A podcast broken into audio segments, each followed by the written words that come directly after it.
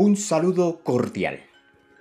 Hoy traigo para ustedes la reflexión del día, titulada El hombre, una creación perfecta. Dice el libro de Génesis en el capítulo 2, verso 7. Entonces Jehová Dios formó al hombre del polvo de la tierra y sopló en su nariz aliento de vida, y fue el hombre un ser viviente. Dios creó al hombre de tres dimensiones importantes. Por eso dice acá, formó al hombre del polvo de la tierra, le dio una estructura física y sopló en su nariz aliento de vida. Le dio una vida espiritual. Y fue el hombre un ser viviente. Lo equipó de algo que se llama el alma. Las tres dimensiones del hombre. ¿Cuáles son esas tres dimensiones? En primer lugar, el espíritu. Dios colocó en el hombre vida espiritual para que a través de esta vida espiritual el hombre se pudiera relacionar con él, interactuar con él y de esta manera conocerle a través de la oración del estudio de las escrituras la vida espiritual, para relacionarnos con Dios, para interactuar con Dios.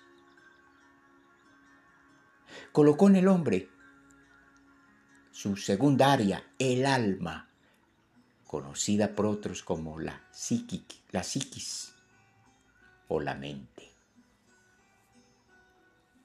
Fue diseñada para que el hombre se relacionara con el prójimo. El prójimo es su esposa, su esposo, sus hijos, su papá, su mamá, su jefe, su vecino. Y de esta manera Dios equipó al hombre del alma para que interactuara con su prójimo. Dios diseñó el cuerpo, la, estructura física, para que el hombre interactuara con la naturaleza, con el medio ambiente, con el ecosistema.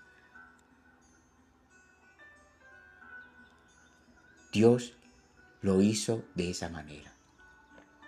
En la vida espiritual hay dos, tres elementos importantes la intuición que nos permite discernir, nos permite discernir las cosas espirituales, porque Dios es espíritu. En segundo lugar, la comunión, la que nos permite tener la mente de Dios, pensar como Dios piensa. Y en segundo lugar, la conciencia, la que nos dictamina si estamos haciendo bien o mal las cosas. En el alma encontramos tres elementos importantes. El conocimiento, o más bien conocido como el intelecto. La capacidad que, que se le dio al hombre para conocer las cosas. Lo que llamamos inteligencia. Las emociones, donde el hombre manifieste lo que siente, lo que está viviendo y la decisión para que el hombre aprendiera a tomar decisiones por sí mismo, lo que llamamos la voluntad. Y en el cuerpo encontramos la parte morfológica, fisiológica, en donde se desarrollan los órganos, los músculos, los huesos, todos los sistemas que tiene el cuerpo como tal. Y de esta manera Dios diseñó al hombre para que tuviese una vida de calidad total. Por ello es importante conocer cada una de ellas de manera particular, de manera individual.